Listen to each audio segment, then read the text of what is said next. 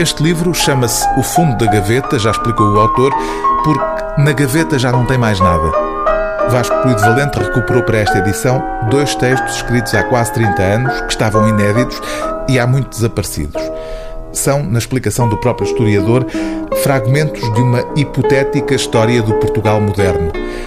Um projeto que não chegou a ir por diante porque, explica Vasco Polido Valente na nota introdutória, com uma alfinetada à instituição que o acolheu, o Instituto de Ciências Sociais, porque não caiu bem na sopa turva do esquerdismo metafísico e simplório de que a universidade e as suas ramificações têm vivido. Os dois textos reunidos neste livro, que o próprio autor considera um livro flagrantemente duvidoso, correspondem a dois momentos cruciais da história do século XIX português.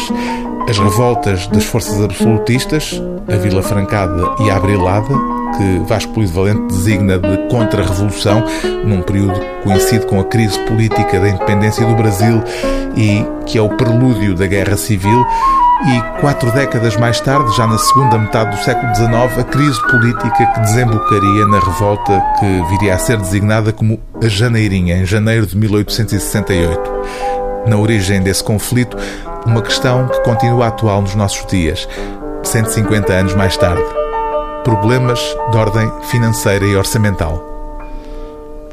Dezenas de municípios, sem extensão e meios suficientes, não cumpriam ou cumpriam mal as obrigações que, em matéria de viação pública, instrução e polícia, a lei lhes atribuía.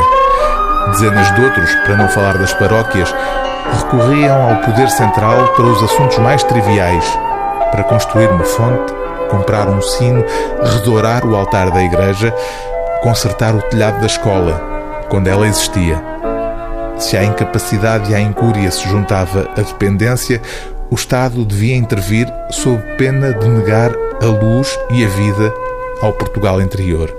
A opção entre centralização e descentralização não era uma questão de princípios, era uma questão de utilidade e de eficácia.